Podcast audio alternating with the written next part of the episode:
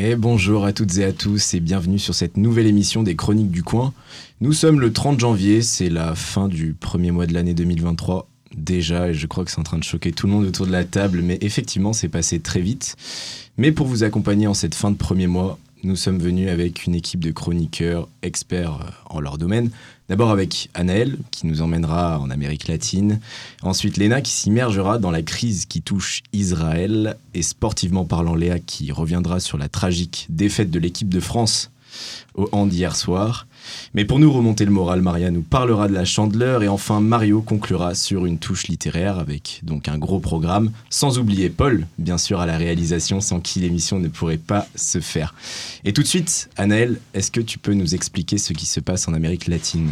Absolument. Alors, comme on l'avait expliqué il y a quelques semaines, et oui, il faut suivre les chroniques, Lula est de nouveau président du Brésil.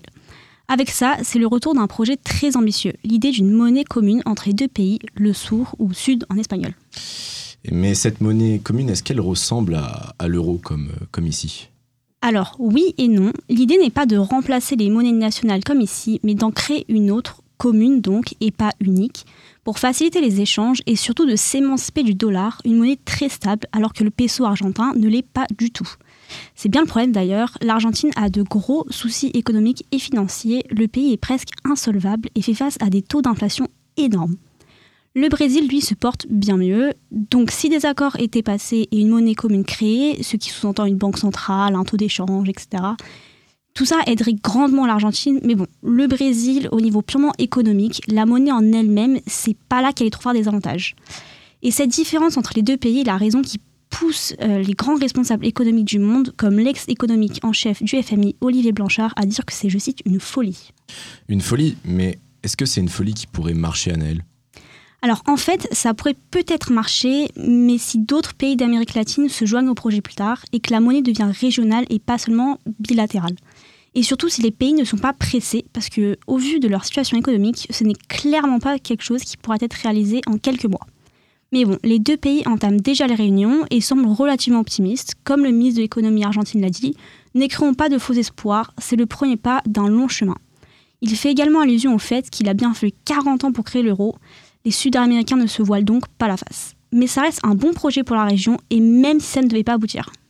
Un bon projet, d'accord, mais pourquoi ce serait un bon projet? Ça permettrait de renforcer les liens entre les deux pays qui viennent de passer des années difficiles, vu que c'est la droite, euh, disons, euh, extrémiste qui était au pouvoir au Brésil et la gauche en Argentine. Mais maintenant, maintenant qu'on a deux hommes de gauche au pouvoir, les relations vont pouvoir revenir à la normale.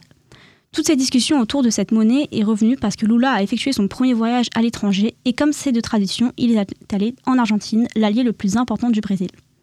Les deux chefs d'État ont déclaré dans un document commun que deux peuples frères se rencontrent à nouveau, une relation qui n'aurait jamais dû être interrompue et que l'histoire de la fraternité latino-américaine fait renaître.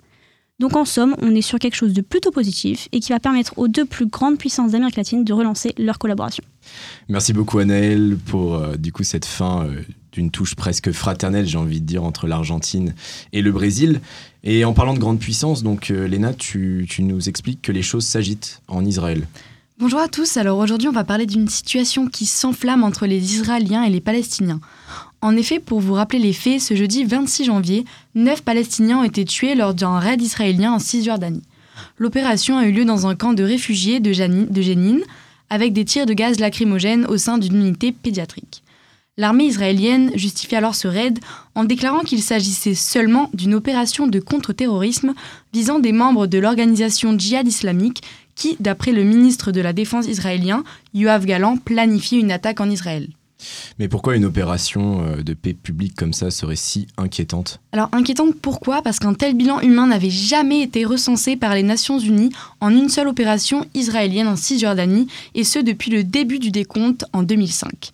L'autorité palestinienne a dénoncé un massacre et a même annoncé mettre fin à sa coopération sécuritaire avec Israël, une première depuis 2020 et de quoi mettre le feu aux poudres. Mais ce n'est pas tout. Au lendemain de cette opération, soit le soir de la journée mondiale à la mémoire des victimes de la Shoah, une synagogue de Jérusalem-Est a été la cible d'une attaque mortelle, et rappelons qu'il s'agit du sol israélien. Faisant sept victimes, la police a précisé que l'assaillant, ayant ouvert le feu aux alentours de 20h15 pendant les prières du Shabbat, avait été neutralisé. Selon la police, il s'agissait en effet d'un Palestinien résidant dans Jérusalem-Est âgé de 21 ans. Pour couronner le tout, le porte-parole du Hamas dans la bande de Gaza, appelé Hassem Kassem, a déclaré que l'attaque de vendredi était une vengeance et une réponse naturelle au meurtre des neuf Palestiniens à Jénine. En réponse à l'attaque, des dizaines de Palestiniens se sont même rassemblés dans des manifestations spontanées afin de célébrer cette vengeance dans plusieurs endroits de la bande de Gaza. Entre coups de klaxon et feux d'artifice, la situation devient vraiment tendue. En effet, Benjamin Netanyahou, Premier ministre d'Israël, s'est exprimé à la télévision et a promis des mesures immédiates sans plus de précision. Ce dernier a aussi appelé les Israéliens à ne pas se faire justice par eux-mêmes, mais plutôt à s'en remettre à l'armée ou à la police. Mais tu disais que les Palestiniens avaient donc rompu les accords sécuritaires. À l'étranger, qu'est-ce qu'on en pense de cette situation, Léna? Alors du côté américain, euh, Joe Biden condamne et condamne fortement euh, cet attentat. Il appelle même le Premier ministre israélien pour l'assurer de l'engagement à toute épreuve des États-Unis pour la sécurité d'Israël. Selon un communiqué de la Maison-Blanche, il blâme cette atroce attaque terroriste en la qualifiant même d'attaque contre le monde civilisé. En France, par ailleurs, dans un communiqué du ministère des Affaires étrangères, l'attaque contre les civils est qualifiée quant à elle d'abjecte. Et le Quai d'Orsay ajoute même que dans ce contexte de tension croissante, il appelle toutes les parties à éviter des actions susceptibles d'alimenter l'engrenage de la violence. Et pour finir, Antonio Guterres, le secrétaire général de l'Organisation des Nations Unies, a lui aussi condamné fermement cette fusillade, selon son porte-parole.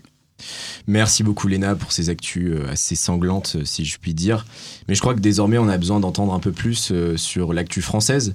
Et euh, je crois que du, du, côté sportif, elles ne sont pas non plus si réjouissantes pour euh, le pays tricolore, euh, Léa. Et eh oui, si proche d'une septième étoile sur le maillot, l'équipe de handball française aura eu le mérite de nous faire rêver.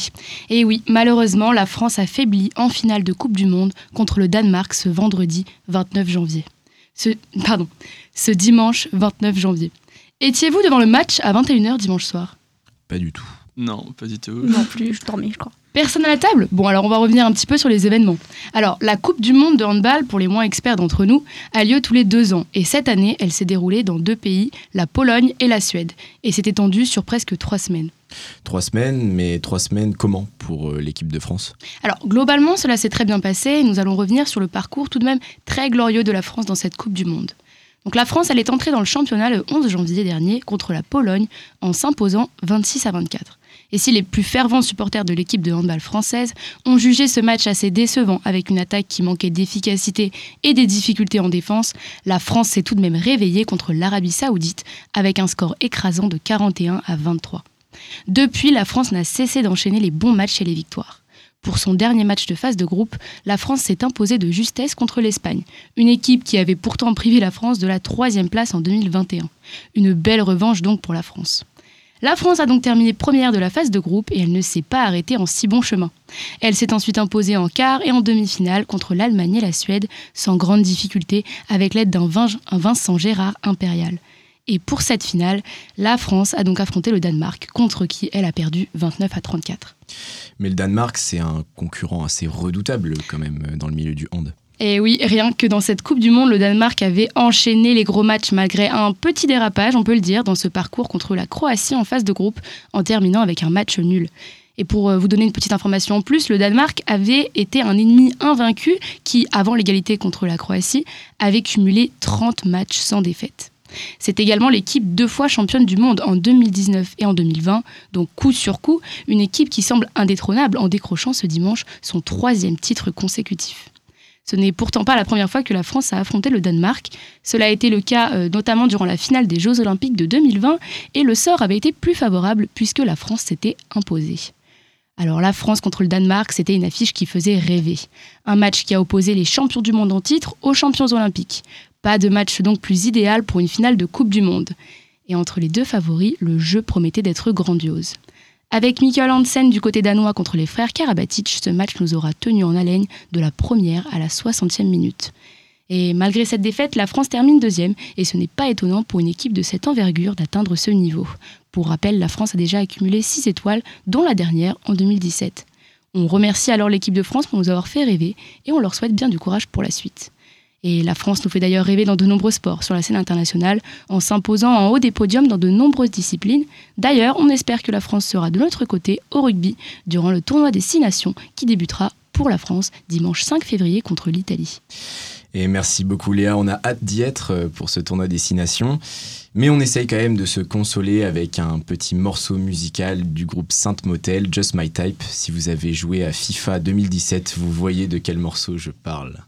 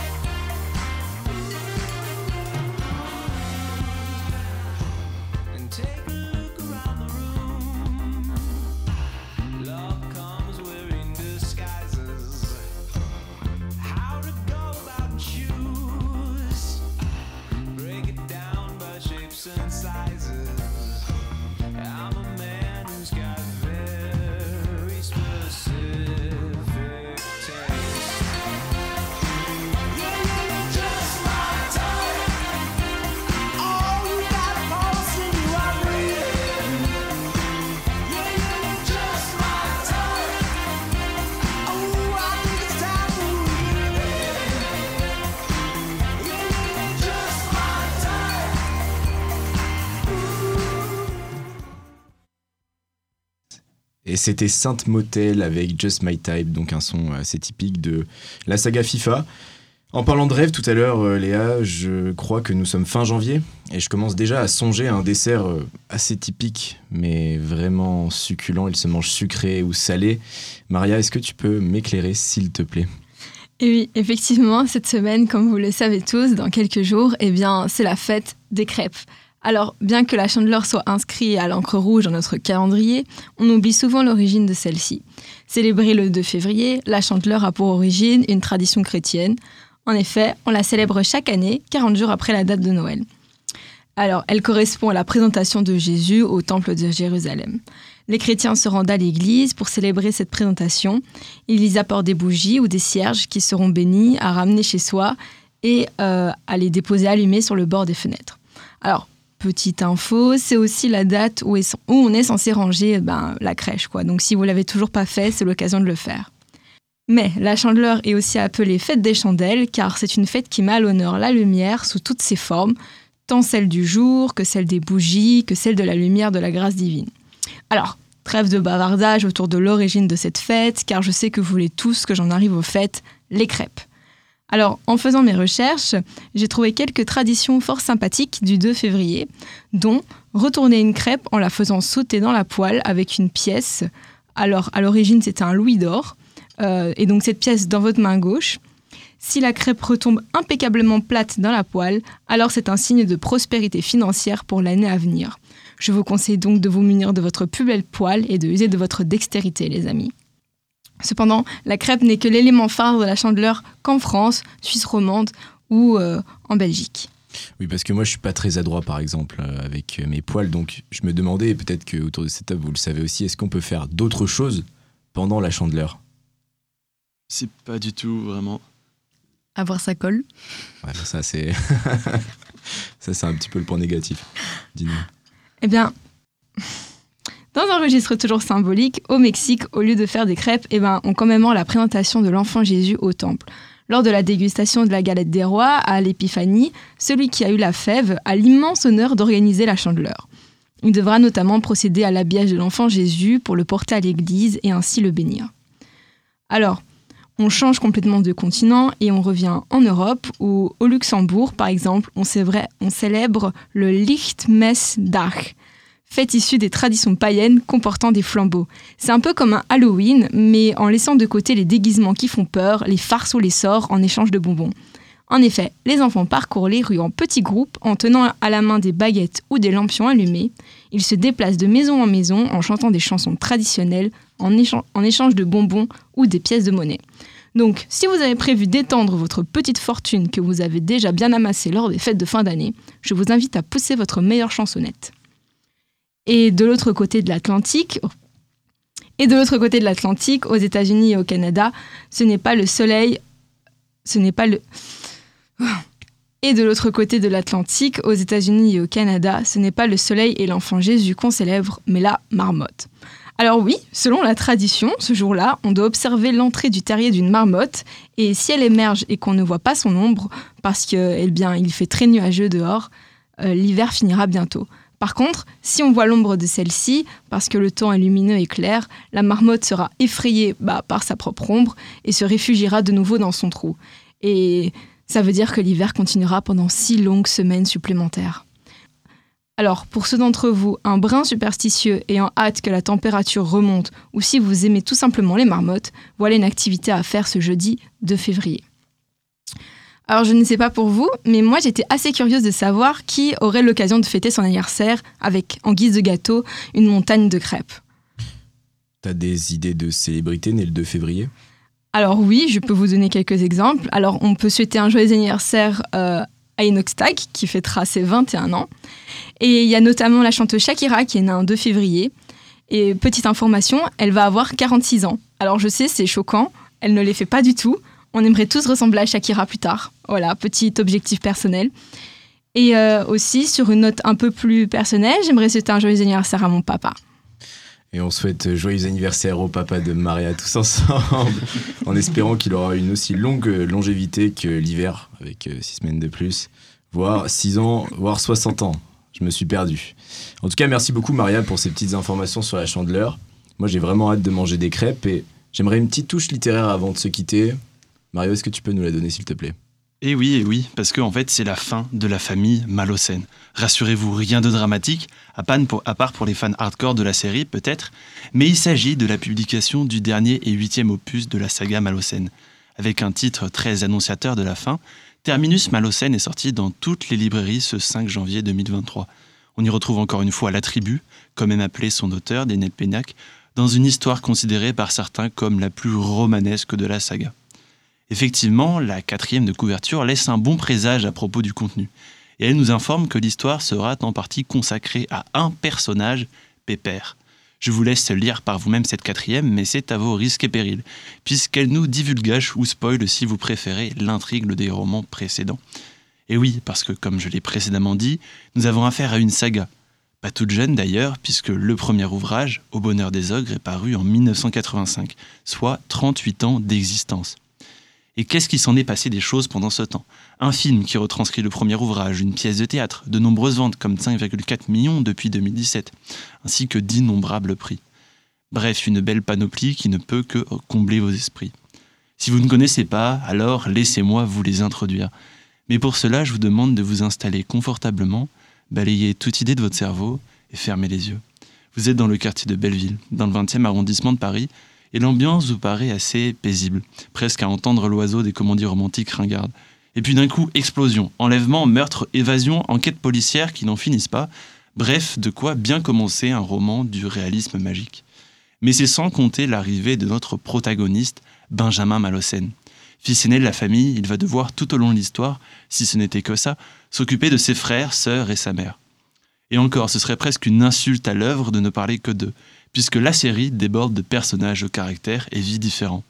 Mais selon l'auteur lui-même, s'il devait chercher un point commun à tous ces derniers, il les décrirait comme romanesques. Et c'est exactement de cette manière que l'histoire pourrait être considérée. Alors accrochez-vous à tous les noms, les détails, les mécanismes, ce qui en fait sa beauté au final, et vous serez transporté dans cette histoire jusqu'à en être submergé submergé aux côtés de ce Benjamin Malocène. Merci beaucoup Mario. Merci beaucoup à tous. C'est la fin de cette émission. Je remercie d'abord Léna, ensuite Anaël, Léa, Mario bien sûr et Maria. Oh, j'ai un petit blanc. Maria. Et enfin Paul, sans qui, euh, bah, je l'avais dit au début, l'émission ne pourrait pas se tenir. Nous vous remercions vous aussi, chers auditeurs, de nous avoir écoutés. N'oubliez pas de retrouver le podcast sur Spotify, Deezer, je l'espère, mais aussi sur notre lien Instagram. Et sur ce, on va tous se régaler, je l'espère, avec des bonnes crêpes dès mercredi. Merci beaucoup et bonne journée.